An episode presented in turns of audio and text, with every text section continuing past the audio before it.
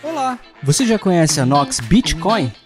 Nós somos uma fintech brasileira que chegou para inovar o mercado de investimentos. Nossa plataforma já conta com mais de 5 mil usuários. Aqui na Nox Bitcoin você tem taxa zero em tudo e pode utilizar estratégias estruturadas com opções em Bitcoin para se preparar para qualquer cenário do mercado. Para gente, investimento é coisa séria. Nós garantimos a melhor experiência de usuário do mercado de investimentos em Bitcoin e outras criptomoedas.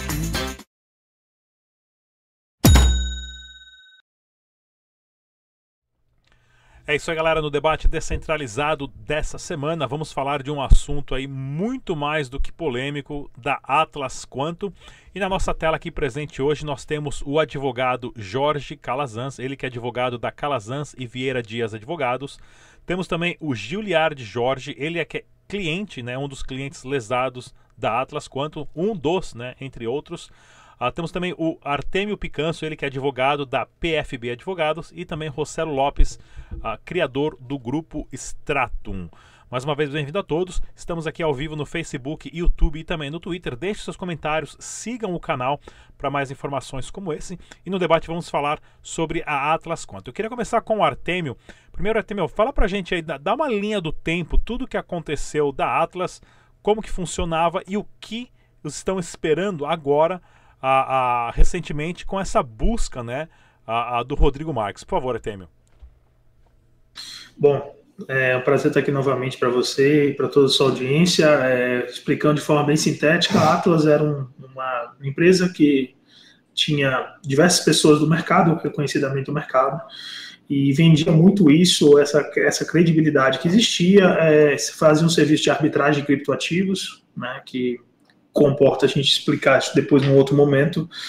E determinado momento, a partir do dia 13 de agosto de 2019, ela recebeu um stop order da CVM. Nesse stop order consistia para ela parar a publicização da forma como estava sendo feita, uma vez que naquela época estava tendo reportagem até na Globo. É, e em razão disso, é, houve uma, um pedido de saque, eu acho que foi mais ou menos só um, um gatilho para revelar o que vinha acontecendo. E desde então ela nunca mais pagou seus clientes, ela começou a fazer diversas outras tentativas e propostas, é, digo com palavra até indecorosa, para poder pagar. Começou com aquele saque, o atraso do saque de D mais um, que deveria ser feito de acordo com o termo de uso, para D40 e tantos. Depois passou para o saque em real. Depois passou para fazer a Fênix, que era um projeto de um robô de trading, não de arbitragem mais, um outro produto. Depois disso, ela criou é, a sua própria exchange, que ela converteu o saldo de todas as pessoas que tinham Bitcoin em um token chamado Bitcoin Quanto, que é, não tinha adoção alguma até é, Rossello ter tentado trazido isso para a estrada. Uh, e até hoje eles vêm, é, tiveram um movimento processual de não, tá de não responder processos no início, e hoje, sistematicamente, todos os processos são respondidos por meio da advogada doutora Lilian, e é, engraçado é um ponto é isso que, inclusive, as procurações conferidas pelo Rodrigo Marques e o endereço que é colocado ali, processualmente esse endereço não vale, uma vez que as citações, quando vão lá, elas batem como mudou-se ou que não existe ou o que quer que seja. E necessário se faz a citação por edital, que é uma das formas que presentes no Código de Processo Civil. Então, em síntese, hoje está tendo uma busca de várias frentes de trabalho, aí o Rossello vai falar do que ele está fazendo, o Calazans dele também. A gente vem fazendo isso também há um bom tempo, junto com o Evandro Teruel, que começou com isso com uma denúncia lá no Ministério Público de São Paulo. E hoje o caso está na Polícia Federal, já está em Brasília, inclusive no dia 2 de março.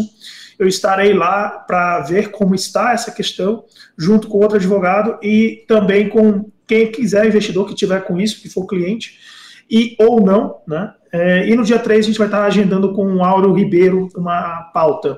Lembrando que o Auro Ribeiro é o relator do, da CPI das criptomoedas que até então estavam na mão, estava na mão do Rodrigo Maia. Isso desde novembro de 2019, quando eu estive lá. E nessa CPI ela está investigando o Rodrigo e a Atlas, entre outras empresas. Então, Rodrigo e Atlas também estão sendo investigados por aí. E está tendo uma, uma busca aí com diversas frentes, e eu, e eu reitero independentemente de quem quer que seja que esteja fazendo. quem quer que esteja lutando contra o Rodrigo Marques aos olhos da lei vai ter o meu apoio e a minha contribuição. Eu acho que é isso que está acontecendo, eu preciso unir forças e realmente é, o, que, o, que o, o que ele fez, ele destroçou famílias aí nesse Brasil e no mundo. Hoje a gente tem notícia de clientes no mundo, em todos os continentes, destroçados pela Atlas Quanto. Ah, advogado Jorge Calazans, é, Conta pra gente um pouquinho, então, qual, qual, qual tem sido o seu papel relacionado, né? Qual é a relação que você tem aí com a Atlas hoje? Uh, microfone, por favor. Já. Tudo bem, Rodrigo? Vou... Tá me ouvindo, né? Sim, tudo ok, pode ir lá. Então, em relação à Atlas, é, um, é, mais um caso que nosso escritório se especializou né, nesse tipo de crime, na defesa de de vítimas de esquema Ponzi, pirâmide, e Atas para a gente é mais uma fraude, né? Então, nosso, é, nosso escritório atua na área criminal e, como Artemio já disse, a linha é, o, é até o ressarcimento, é buscar uma sentença penal condenatória, se for o caso, é, por esta via, para que a gente possa executar no civil, logicamente. Mas o, enfim, o Rodrigo aí ele cometeu diversos crimes, né? Isso já, a gente já está levando as autoridades, já está bem encaminhado. E numa parceria com o Rossell, a gente está abrindo outras frentes, porque não, é, além da parte processual, a gente tem que ter um apoio de uma investigação forte, numa assessoria de imprensa que coloque esse caso na mídia, porque assim, é, eu vejo que este caso precisa de repercussão para fazer pressão em cima dele. Porque hoje, é, por mais, até o doutor Artemio está bastante tempo aí nessa trincheira, ele está numa zona de conforto. Então, até por conta do, do potencial financeiro que ele tem, ele consegue fazer algumas coisas, e, e se não tirar ele dessa zona de conforto, o caso não vai adiante.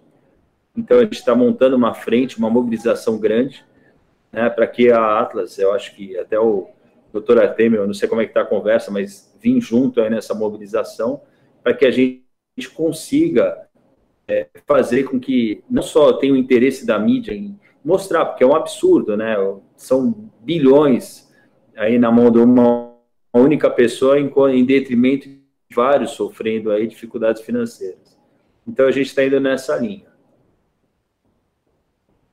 Ótimo. A, a Giliard Jorge, você que é uma das um dos clientes da Atlas, Conta pra gente como é que está sendo no ponto de vista do cliente, né? O que, que aconteceu e o que está podendo ser feito pelo indivíduo que não tem acesso a, a um advogado ou a recursos mais técnicos para ter acesso a essas informações de todos os processos acontecendo em relação à Atlas. É... A internet está caindo aqui. Pode ir lá, estamos te ouvindo.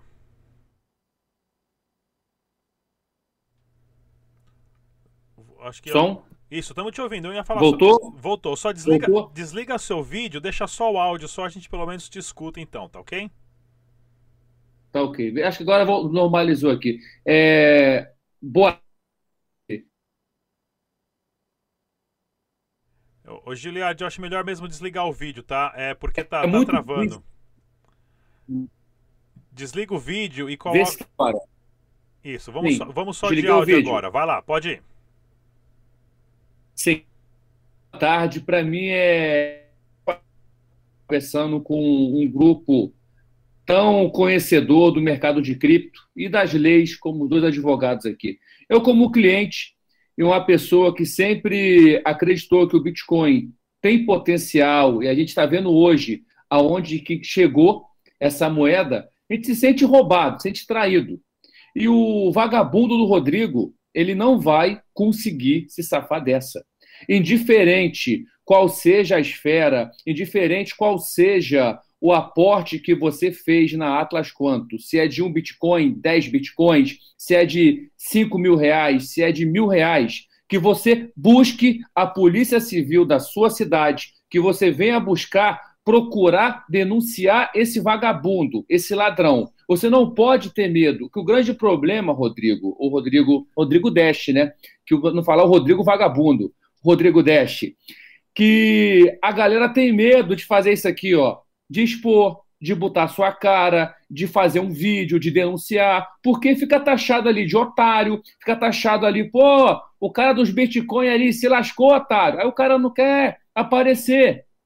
Aí, esses vagabundos, nível do Rodrigo, nível Claudio GBB, eles ficam aguardando isso. Que as pessoas elas venham ter timidez de não querer aparecer. Só que, infelizmente, esse vagabundo chegou a hora dele. A galera aqui no Rio de Janeiro está levantando, a galera no Brasil está levantando. Eu não tenho vergonha de aparecer na Record, aparecer lá no Projac, nem que eu fique lá na cara, em frente Copacabana Palace. Se quando puder aí acompanhar o Artemio, o Rossello, lá em Brasília, vamos fazer barulho em Brasília para CPI das cripto e para frente. Não tem como esse cara ficar ileso. Rodrigo Marques, só tem dois caminhos para ele. Ou ele paga ou é cadeia. E pronto, não adianta. Esse vagabundo está desaparecido. E aquela frase que uma pessoa próxima dele falou ali, né? Nada como a inexorável marcha do tempo. Esse vagabundo quer que a gente esqueça, que jogue para frente. Ah, daqui a dois anos vai esquecer. Ele deu ódio, que quanto mais o Bitcoin sobe, mais a raiva aumenta. Esse acho que é o sentimento da galera que está com o Bitcoin preso na Atlas. Uh, Rossello Lopes, uh, comenta com a gente também uh, sobre essa reunião, essa possível reunião que possa estar acontecendo com, com o, o, Rodrigo Marques, o antigo CEO da Atlas, né, o CEO da Atlas, e organizada aí por um grupo de, de clientes lesados, investidores e advogados. Rodrigo, eu vou. Como que tá o meu? A minha câmera tá boa? Tá, tá tranquilo aí para vocês? Tá ótimo, tudo tá. ok, vamos lá. Eu, cara, eu ah, vou. Legal eu não vou falar que uh, eu começar a minha conversa aqui, eu não vou pedir um minuto de silêncio, porque infelizmente um minuto de silêncio hoje na internet acaba sendo até um tanto quanto uh, complicado. Mas eu vou pedir, vou ficar um pouquinho só em silêncio, em, em homenagem à família de um grande amigo nosso que a gente perdeu no, no final de semana passado, o Cláudio, da Escola Cripto, e é bem chato para a gente, porque é um grande amigo, é querido por toda a comunidade. O cara vem ensinando muita gente a, a, a lidar com criptomoeda. E a gente perdeu ele e a esposa num, num acidente de carro. Então, eu vou ficar alguns segundinhos só em respeito realmente a eles e depois a gente volta, a gente vai discutir sobre bastante isso.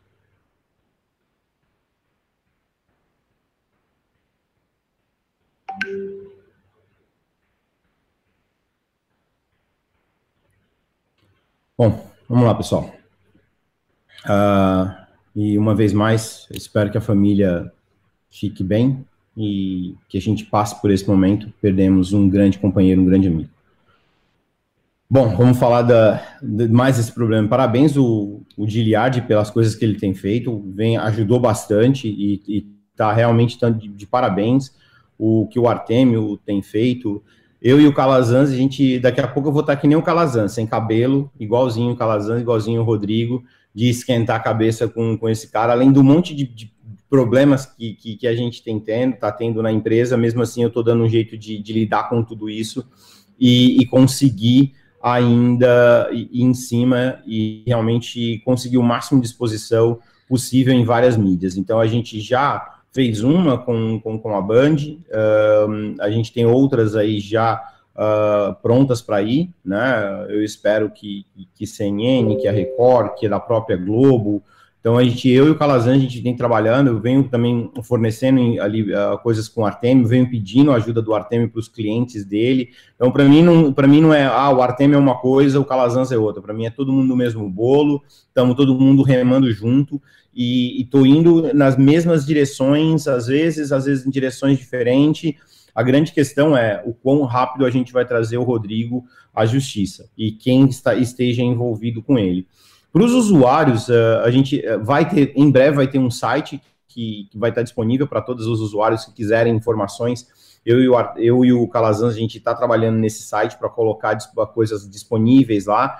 E eu, para mim, o Calazans é uma coisa só. A gente vai, tiver aqui no Ministério da Justiça, nós vamos, tiver que falar com o ministro da Justiça, nós vamos falar, tiver que falar com o presidente da República, nós vamos falar, tiver que falar com, com, com o presidente do, do, do, do STF, nós vamos atrás. Eu só vou sossegar a hora que realmente a gente conseguir.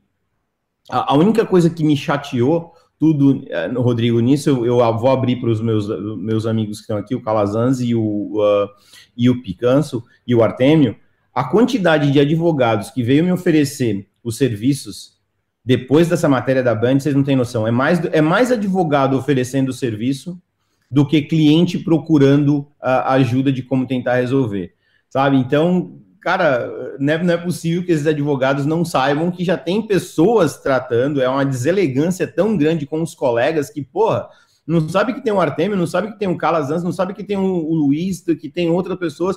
Pô, a gente tem cinco advogados no caso, cara. Pô, tenha respeito aos seus colegas, por favor, sabe, de, de, profissão. Pô, não precisa passar por cima do cara ou menosprezar um ao outro, isso é o fim do mundo, né?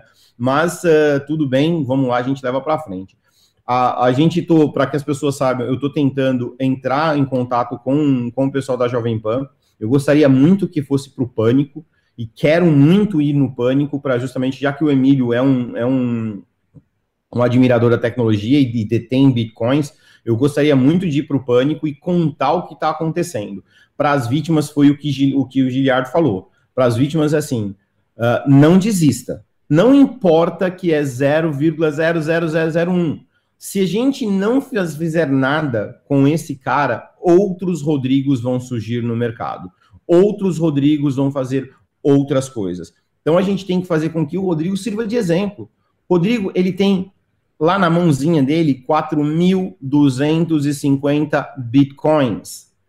É dinheiro, a gente está falando de um quase 1,2 bilhões de reais. 1,2 bilhões, cara.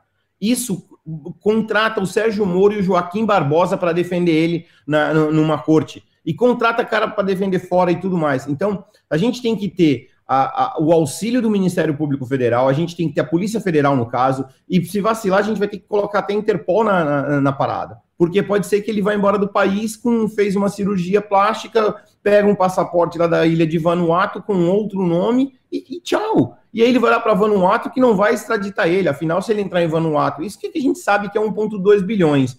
E se realmente for 7 mil bitcoins? Pronto, aí o número é muito maior. E cada vez que cresce. Para você ter ideia, é, Marcelo, sobre isso aí, segundo o relatório da, da Grant Thornton, que foi feito, são 15 mil bitcoins e 33 milhões de criptodólares. Isso em uma conta de padeiro hoje é quase um bi de dólar. É 800 dólares, 800 milhões de dólares.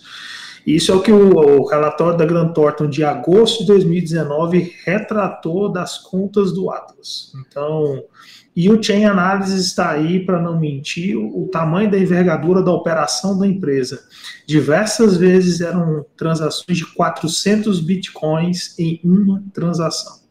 Então, assim, ele tem dinheiro, não adianta falar que não tem, porque muita coisa, ninguém paga advogado, advogado de graça, né? Não está com tanto advogado aí, já é a quinta bancada de advogado que ele tem, que hoje está com ele, e também não paga o que ele está pagando. Tem custos, tem tudo que se envolve relacionado a isso. Então, assim, dinheiro tem. Agora, não dá para ficar parado.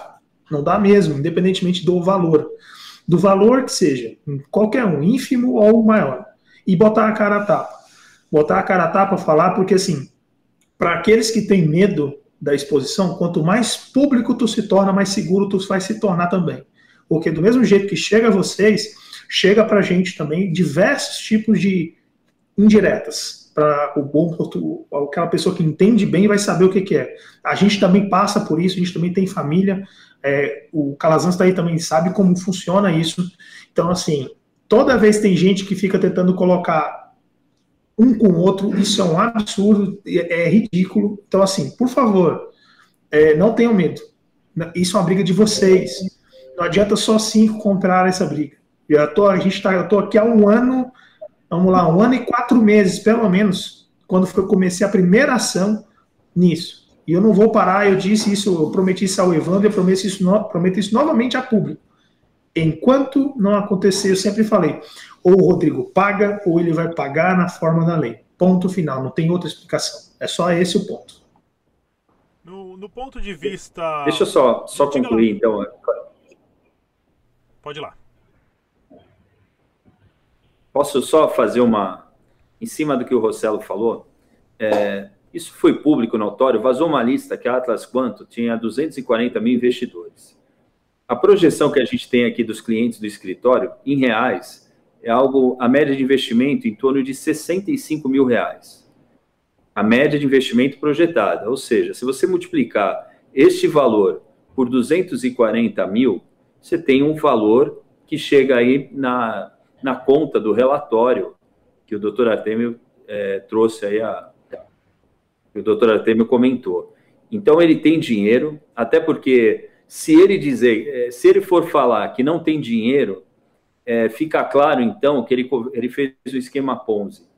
Então, se ele está dizendo que não tem dinheiro, fica evidente o crime, porque se ele está com esse dinheiro em custódia, esse dinheiro só está rendendo. Se, se o dinheiro saiu e ele foi utilizando esse dinheiro a ponto de não ter mais, é porque realmente ele cometeu o crime. Né? E outra coisa, em relação, Giliade, você falou é, com relação ao a fazerem boletins de ocorrência, vão na delegacia, na Polícia Civil, eu, eu vou dar uma. Na nossa experiência na advocacia criminal, né? O ideal é unir força. Quando você chega, a pessoa vai lá no. Ah, vai numa delegacia, outro vai no outro, aquilo ali vai ficar. O BO é aquilo que vai ficar no escaninho da delegacia, e um dia alguém, se quiser, vai olhar, eu não vou nem olhar.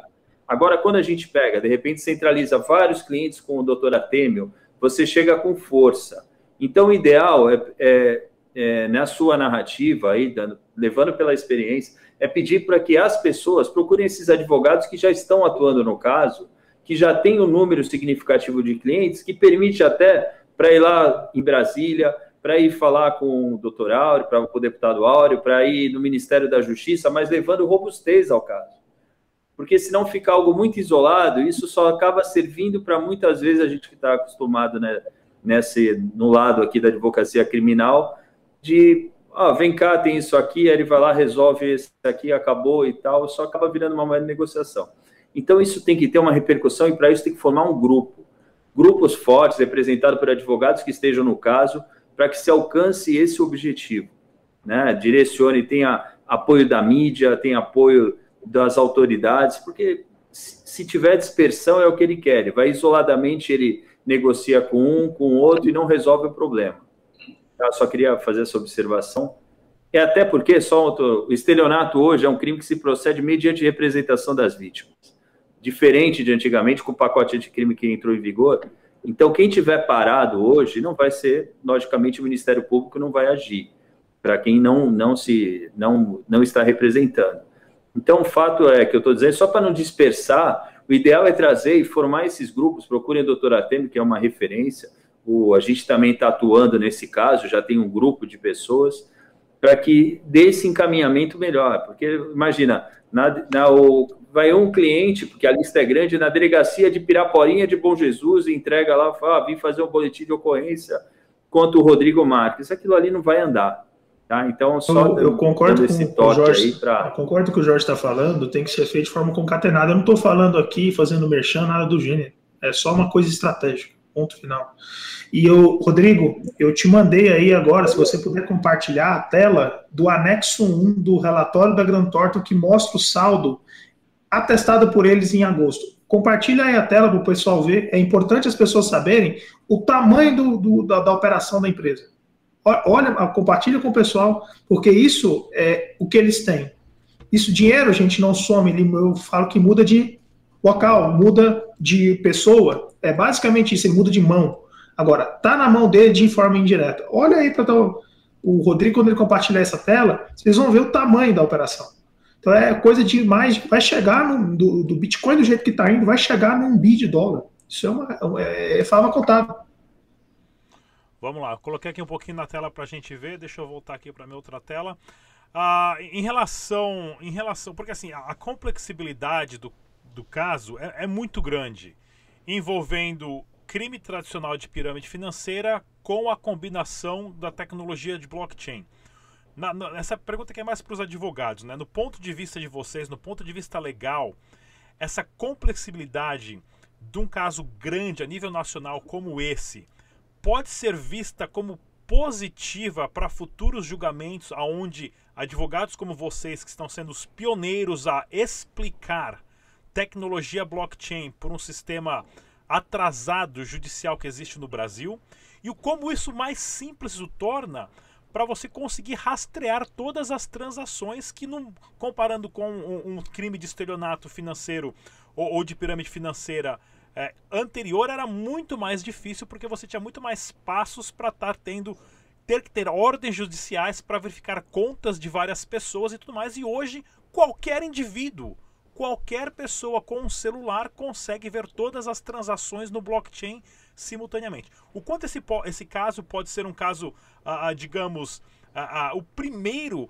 a dar um impulso para que a justiça no Brasil se eduque de uma forma a entender as criptomoedas de uma forma mais positiva, sabendo que é muito mais difícil cometer crime financeiro, porque tudo no, no, no blockchain é rastreado. Começar com o advogado Jorge Calazans, por favor.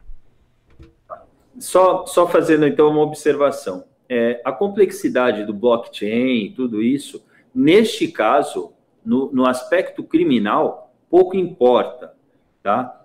Ali, não, aí você está falando aí, né, para rastrear o dinheiro, enfim, é uma coisa. Existem duas linhas de crime aí. Os crimes contra o sistema financeiro, porque é um crime de perigo abstrato, ou seja, só a oferta de investimento coletivo que foi feita pela, pela ATA já caracteriza um crime, até por isso parou. Essa é a linha dos crimes que estão na linha dos crimes contra o sistema financeiro. E existe um crime, claro, para mim, que na hora que ele converte essa moeda no BTCQ, ele induz a erro as pessoas, isso é um ardil que caracteriza, fica muito bem tipificado o crime de estelionato. Então, a discussão que tem, que está dando complexidade nesse caso, o doutor Artemio já deve ter passado por isso, porque um, os crimes com o sistema financeiro são de competência federal, os crimes com o estelionato é de competência estadual. Então, a justiça empurra de um lado para, olha, eu vou discutir o caso, eu não quero, é, esse caso é de competência estadual, aí joga para federal, aí a federal empurra também a partir do momento que este conflito seja solucionado, e já está sendo solucionado, o caso, o caso no aspecto criminal ele flui normalmente. Ele flui muito rápido. Então a questão da. Não existe complexidade em apontar os crimes para o Ministério Público, nesse caso, oferecer a denúncia. É muito claro o que ele fez. Agora, é, logicamente, o rastreamento de, do dinheiro por uma medida securatória de sequestro, arresto, por conta do, do, do, do blockchain, do Bitcoin, você ter toda essa dificuldade, é uma outra coisa. Mas os crimes que o Rodrigo cometeu, para mim, são muito claros. E, e, nós colocamos, logicamente, na nossa notícia crime. Ah, doutor Artemio, por favor. Bom, é, vou o que o Calazans falou da parte penal não vou retocar, né? Isso aí realmente é o que acontece. A parte civil, de fato, tem uma certa dificuldade com relação a explicar a tecnologia. Porque aí você envolve explicar como discute uma relação contratual, uma relação de negócio, negocial, eu tenho que explicar o que é a atividade da arbitragem para o juiz, eu tenho que explicar o que é uma blockchain.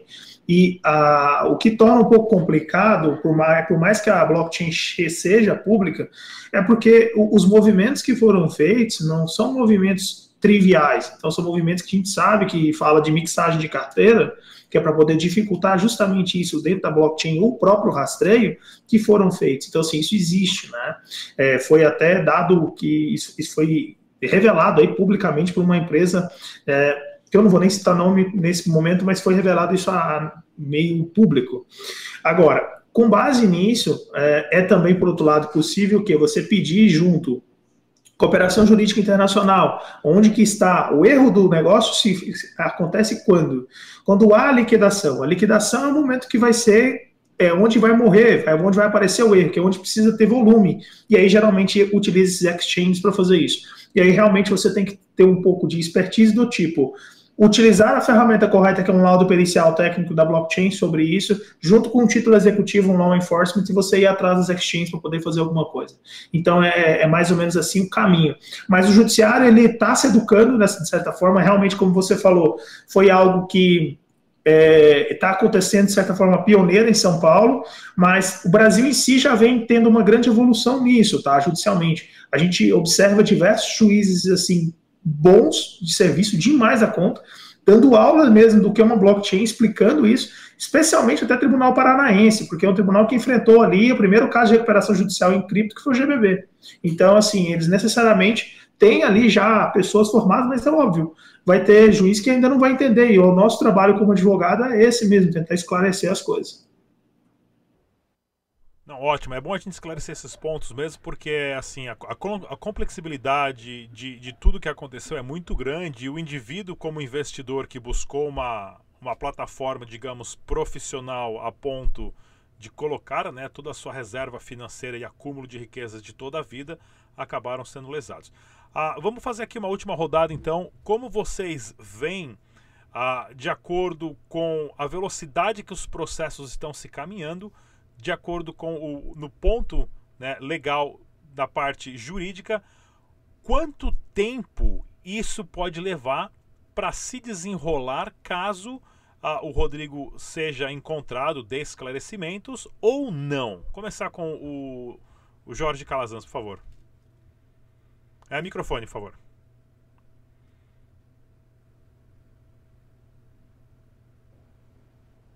Pode ir lá. Queria aproveitar até o ensejo. Eu acho que tem um, uma, além do doutor, do deputado Áureo, tem um projeto de lei do, do Flávio Arnes, do senador, que esse projeto de lei ele precisa urgente entrar em vigor, que é, é a criminalização da pirâmide financeira. Então, assim, tem que eu acho que nessa mobilização que a gente está fazendo, eu queria até depois, doutora Temer, é, ver de que forma a gente pode é, unificar, fazer um abaixo assinado para que a gente dê, dê, velocidade na entrada em vigor desse projeto. Porque enquanto a pirâmide financeira ela não não não está claro e fica gerando essa insegurança jurídica, esses casos se arrastam. Então a gente precisa urgentemente que esse que esse artigo, né, que é a entrada em vigor do artigo 171A que aí tipifica a pirâmide ali junto com o estelionato, fica uma modalidade de estelionato, e aí as penas são altíssimas, porque hoje, é, na perspectiva, os juízes ficam fazendo uma, quando pegam um caso desse na esfera criminal, eles fazem um grande esforço para tipificar isso no estelionato. Porque se for no artigo 2 da lei do, dos crimes contra a economia popular, a pena é irrisória de detenção. Então, o cara, em detrimento de milhões de pessoas, tem casos maiores que a Atlas. A Atlas foi um monstro, mas tem casos maiores. E essas pessoas, em detrimento de milhões, acabam ficando milionárias sem o um mínimo de sentimento de, de, de, justiça, até por parte das pessoas. Então, acho que uma das coisas, lógico que não vai, o caso da Atlas já, já é um caso que não, não entraria nessa, é, nesse, nessa seara, porque foi um caso anterior, mas para frente, a gente tem que ter um. Esse artigo tem que entrar urgente, em vigor, para que se evite esse tipo de, de crime. Porque hoje são 11% da população já foi lesada aí com nesses crimes de pirâmide, Ponzi, que é muita gente. E são mais de 500 esquemas fraudulentos como a Atlas. Então eu até acho que, de alguma forma, a gente, nessa mobilização que estamos fazendo, tem que pressionar é, para que isso entre em vigor o quanto antes. Jorge, é, eu vi, comecei a ter ciência desse projeto mesmo do deputado após eu até escrever o que eu escrevi. Eu fiz um projeto de lei relacionado a isso. Depois eu vi as diferenças, eu vou ser aqui só comentar um pouquinho da diferença que foi colocada. É, de fato, eu também pensei a mesma coisa, colocar no artigo do 171, porque é quando os juízes tentam encaixar isso justamente porque a pena é detenção de seis meses a dois anos. Isso a gente sabe que não Sim. dá nada, a pena base é ponto. E aí o que, que acontece? Na, a diferenciação foi, eu coloquei praticamente todos os tipos de pirâmide que eu já vi e lido aqui no dia a dia, até com semovente, que é o gado. Aqui eu já vi pirâmide do boi, do que isso é importante destacar também, do avestruz, eu sou de Goiás, do, de VoIP, de imóveis, de imóveis, do agro, de cripto. Cripto é uma, é uma das formas. Coloquei isso tudo e eu coloquei um pouco além. Eu tipifiquei uma figura extremamente importante. E aí você vai observar que é aquele cara que pula de uma pirâmide para outra, que é chamado de líder, que ele, sabendo do esquema criminoso, ele o propala, ele o divulga. E ele acaba fazendo ali naquela pirâmide uma escola, porque ele aprende você pode observar que a maioria das pirâmides que tiveram, você deve ter notado isso. Ele diz, foram de pessoas que teve a escola, ele aprendeu aqui, ele foi aluno aqui e montou a dele. Então o meu projeto está nisso. O Tiago Reis da Suno é o coautor. O Tiago, ele, a gente vai divulgar isso, tá vendo como vai fazer isso pela Suno. Tem hoje umas 500 assinaturas, vou levar isso também a Brasília. Se algum deputado. Passa para mim eu passa para mim que eu vou encaminhar para meus clientes assinarem. Se algum, se algum deputado quiser encampar, eu não tenho. Pega, é, não, não me apego a isso, que faça. Eu estou em contato com a frente parlamentar do, do de, de, liberdade econômica. Eu vou falar com a Bia, a Bia também está ajudando nisso. Então tem muita gente que está envolvida e o que, que, a gente tem que fazer? É exatamente isso que tu falou. Não é porque o Atlas não vai ser encaixado nisso, mas a gente tem que pensar para frente que são outras famílias que vão deixar de ter problemas que a gente está discutindo aqui hoje. Então a gente colocou essas figuras porque essas figuras são importantes tanto quanto nessa indústria que é chamada pirâmide financeira. Do ponto de vista, esse aqui é para você. Até Desculpa, Rodrigo, só fazer Pode uma. Pode ir lá, Calanças, por favor. Eu acho que o Artemio até falou de ser uma questão incansável e, e, a gente lidando no dia a dia, eu com milhares de clientes desse, você vai criando um sentimento de, de ranço por essas pessoas. Porque, Rodrigo, eu já tive é, clientes no meio do caminho aí que ceifaram a própria vida, você tem pessoas que, que questões, além das questões financeiras, questões do é, conjugais, depressão, esses caras geram uma série Casamento que acaba. É, então, assim, se a gente não tem que ter um freio, porque senão é o que está acontecendo. Não só é o líder, é o sócio laranja, todas essas modalidades têm que ser enquadradas aí também no, no tipo no tipo penal. Uh, Juliana Jorge, fala para a gente um pouquinho então, uh, microfone, por favor. No, como que está sendo você como um cliente lesado esse último ano? Né? O que está passando aí na sua cabeça? Cara, escutando aí o que o Calazans e o Picança está falando, eu já passei um, um sofrimento quando conheci Bitcoin na D9 Clube. Me botaram numa pirâmide que eu nem sabia que era pirâmide. Eu saí da Aldebrecht, trabalhava em obra, montei minha pizzaria, tava tranquilão, bonitão. A pizza era praga do cliente, veio mostrar essa merda de D9. Bitcoin 5 mil reais, cara, olha que só, mano. 70 mil Bitcoin fazia um milhão em dezembro de 2017. Para hoje, ô Rodrigo, cara, é muito triste, porque vem no meu privado histórias de pessoas que tinham uma condição financeira sossegada pro resto da vida, pessoas que eram, bota aí, 5 milhões, 4 milhões ali de capital, confiavam na Atlas porque ela não tinha.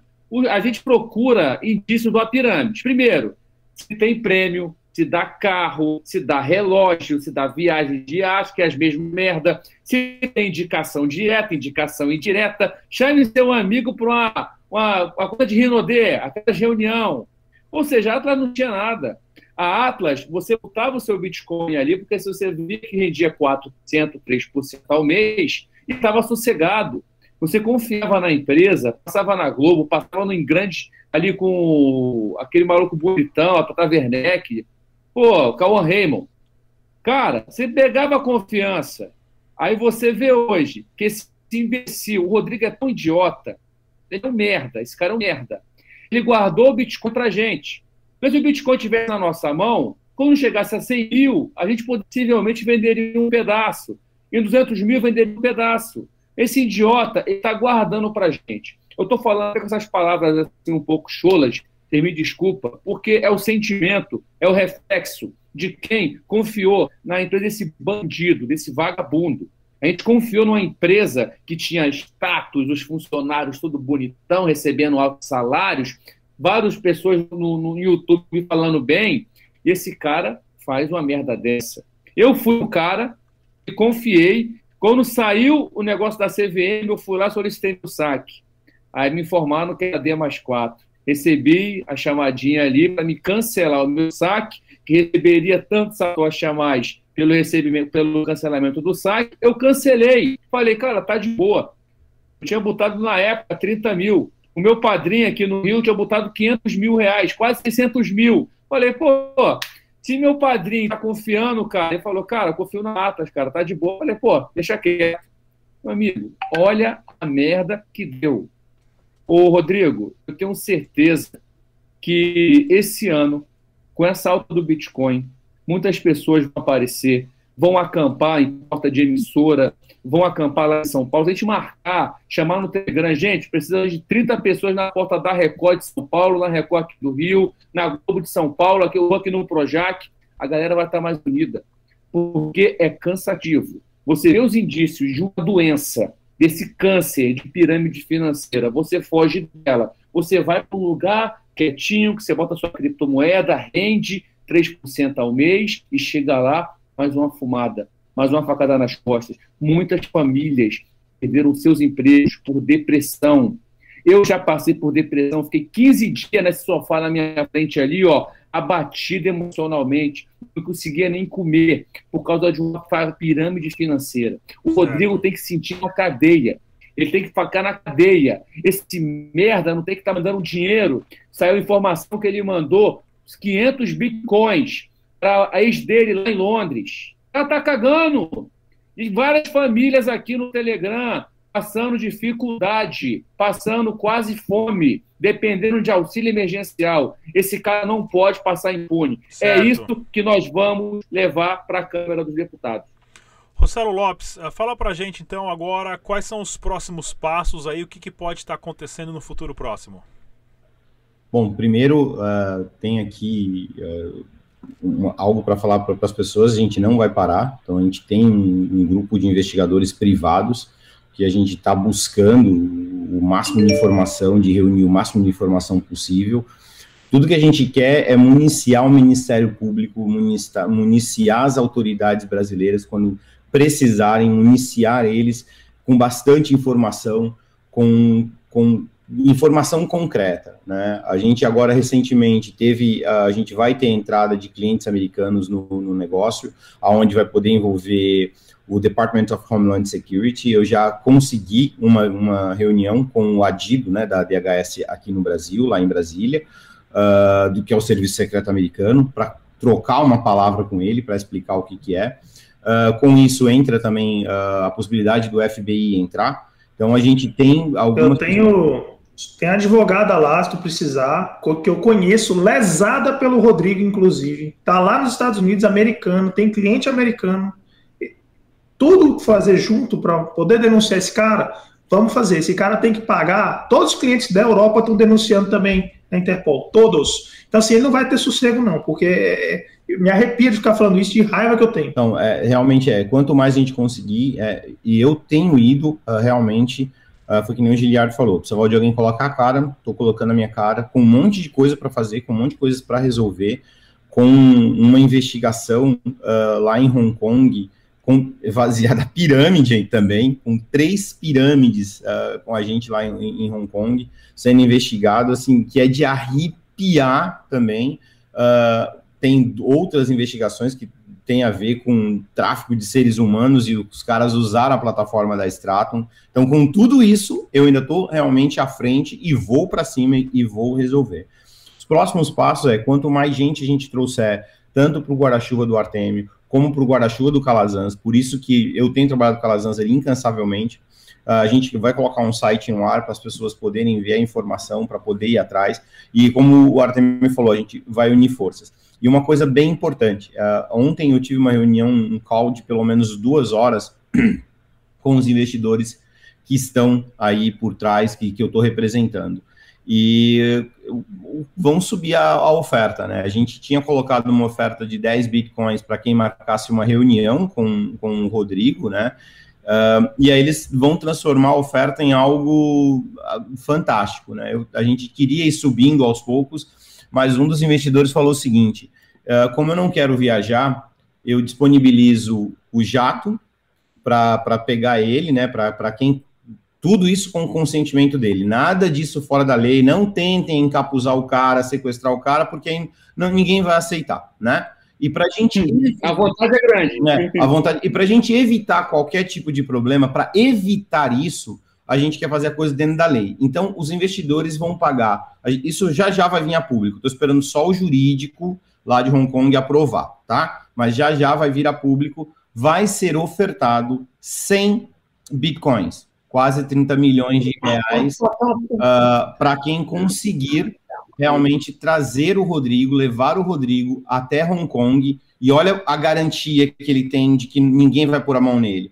Para ele sair do Brasil no jatinho particular, tem que passar pela imigração, tem que passar pela Polícia Federal. Para pousar em Hong Kong, tem que ter autorização, tem que passar pela imigração de lá quer mais segurança do que essa, né? Então, para ver como ninguém está fazendo nada dentro da lei. A única coisa é que os investidores que estão a, por trás, eles estão baseados em Hong Kong. O cara não quer vir até o Brasil e ele falou: ó, Se, se for voo comercial, business class paga, o hotel pago, o que for necessário, e vai aumentar isso. Então, a, gente, a intenção é, talvez com que uh, essa recompensa de 30, quase 30 milhões de reais uh, venha surtir efeito ao ponto de vista de alguém conseguir convencê-lo de alguma forma a ir até Hong Kong para que ele possa participar dessa reunião. E ninguém quer a cabeça dele, de jeito nenhum. Rodrigo morto ou Rodrigo ou violência contra ele não vai levar nada, absolutamente nada. Para ele, esse tipo de coisa seria até bom. Não, a gente precisa do Rodrigo na cadeia. A gente precisa do Rodrigo enfrentando a lei. Eu não quero bater no cara, ou alguém falou assim: ah, de jeito vão matar o cara. Pô, se matar o cara, acabou a brincadeira, né? Porque aí ninguém, ninguém tem nada. Então, muito pelo contrário, a gente quer dar segurança para ele, até para que ele possa. E outra, né? Ele vai estar num outro país, ele pode comunicar a embaixada brasileira que ele desceu lá em Hong Kong, ele pode fazer o que ele bem entender, que é uma segurança maior que essa. Então, realmente é algo que a gente quer. Então, os próximos passos é a gente ir para outras mídias de TV. Eu espero se alguém que estiver assistindo esse programa, eu quero que, eu espero que até lá já esteja o nosso site pronto para que as pessoas possam entrar e, preencher e colocar os dados. Eu espero que as pessoas possam uh, aí colaborar com o Gilliard. Uh, que ele, porra, tem gente que, cara, 10 reais que manda um Pix para ele, paga a gasolina, paga o combustível, 15 reais que mande, paga isso. Então, quanto mais puder colaborar, ah, mas eu não tenho nada na Atlas, eu não tenho nada, porra, mas colabora com alguém que está tentando trabalhar, com alguém que está tentando fazer a diferença. Né? O cara falou, cara, se vier para Brasília, eu vou e fico lá. Então, a gente precisa usar esses recursos que a gente tem e, e para poder fazer acontecer para ir para cima. E para quem estiver assistindo esse programa, se tiver contato, seja na Jovem Pan, qualquer ah, lugar, manda os vídeos, manda o que o Giliard está fazendo, manda as fotos do Giliard com cartaz, manda os processos, manda tudo, manda tudo que é possível para todas as mídias. E mais uma vez eu falo, se alguém tiver o contato do Emílio e conseguir me colocar lá no programa do Pânico, eu vou com todo o prazer do mundo e, e falo ao vivo lá direto para todo mundo escutar, que realmente o que, é o que a gente precisa. Então, os próximos passos para todas as pessoas é continuem apoiando, uh, entrem em contato com Calazans, entrem em contato com Artemio, ajudem o Giliard aí na, nessa, na, nas aventuras dele, mas são aventuras boas. O cara conseguiu falar com o repórter da Record, o cara conseguiu chamar atenção, a gente conseguiu uma reportagem na Band, a gente conseguiu uma reportagem na CNN, a gente conseguiu reportagem na Record. Então, a gente precisa das pessoas. E para finalizar de vez, para todo mundo, pessoal, o Giliard pôs a cara. A gente precisa de mais pessoas por, a, por na cara. E garanto que o, que o Calazans recebeu ameaça, garanto que o Artemio recebeu ameaças, eu garanto que o Giliard recebeu ameaças, eu já cansei de receber ameaça. Então, se o camarada quiser vir até a África do Sul, Cape Town, me visitar, vem aí, chega aí. E quando eu estiver indo para São Paulo na semana que vem, eu também mando a mensagem, ó, vem me encontrar no aeroporto para facilitar a vida do cara que estiver fazendo ameaça, né? Então, uh, eu vou deixar para que todo mundo, eu não tenho medo de, de, medo de ameaça de vagabundo. Eu não tenho medo de ameaça de criminoso, de bandido, porque é isso que ele é. E ele merece ser tratado como tal qual. Então, ele precisa enfrentar a justiça, Hoje, né, Rossello, até, eu até mandei, até mandei para o Rossello hoje, tem alguém aqui no meu, no, no hall do, do meu prédio que mandou para mim que, como é que foi? Olha, no seu prédio tem aqui, a, comi um franguinho aqui maravilhoso aqui nisso, aqui na esquina tem um, pastel, um pastelzinho de carne muito bom, não sei o quê, mandando para me dar uma intimidade, entendeu? Falando, olha, estamos te monitorando. Não vai parar, não vão parar. Ô, Conhece, até, até, que o segurança aqui do prédio tirou a temperatura. Ô, Marcelo, desenrola para mim. eu vou só fazer um pedido, Artemio. Está tá falhando? Eu queria fazer um pedido, Artemio. Eu estava até faz... tentando fazer uma analogia é, do desvio da Atlas com, da, com o rombo da Petrobras, né? com, com a, equiparando os valores da, da questão da Lava Jato.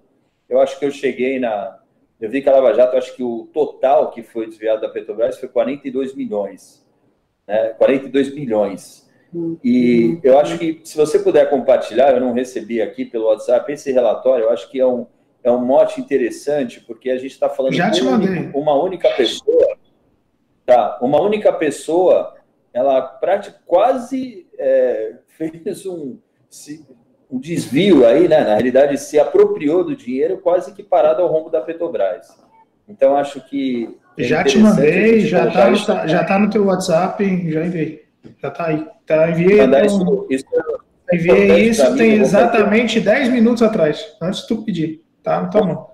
Vou fazer o. Vou, vou dar o crédito até do, do, do material para os veículos aí que a gente compartilhar. Mas é importante mostrar isso, que a única pessoa foi maior, quase do tamanho da Lava Jato. E está impune. Ótimo. Vamos lá então, pessoal. Esse aqui foi o nosso debate descentralizado. Mais uma vez, deixe suas perguntas, deixe seus comentários, compartilhe o vídeo. Tente educar o máximo de pessoas ao seu redor, ao seu círculo, sobre esquema fraudulentos e de pirâmides. Isso é importantíssimo. Mais uma vez no debate descentralizado Rodrigo, de hoje. Diga lá, Trêmio. Vou deixar aí contigo, te interrompendo. Deixa o link da petição pública, fala para a galera assinar isso, que é para criminalizar isso. Deixa isso para o pessoal. Vou é importante, não é para a gente, não, é para a sociedade. Vou colocar no vídeo agora, então, no link na descrição do vídeo sobre a petição pública organizada pelo Dr. Artemio Picanso. E no programa de hoje nós tivemos aqui presente o advogado Jorge Calazans, da Calazans e Vieira Dias Advogados, o Giliard Jorge, ele que é um dos clientes lesados da Atlas Quanto. Tivemos também o Dr. Artemio Picanso, advogado da PFB Advogados, e Rossello Lopes, fundador do Grupo Straton. Muito obrigado pela presença de todos. Até a próxima. Olá! Você já conhece a Nox Bitcoin? Nós somos uma fintech brasileira que chegou para inovar o mercado de investimentos. Nossa plataforma já conta com mais de 5 mil usuários. Aqui na Nox Bitcoin você tem taxa zero em tudo e pode utilizar estratégias estruturadas com opções em Bitcoin para se preparar para qualquer cenário do mercado. Para gente, investimento é coisa séria.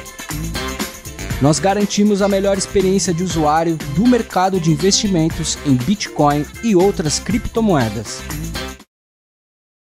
Dash foi lançado em 2014 como uma versão mais escalável do Bitcoin.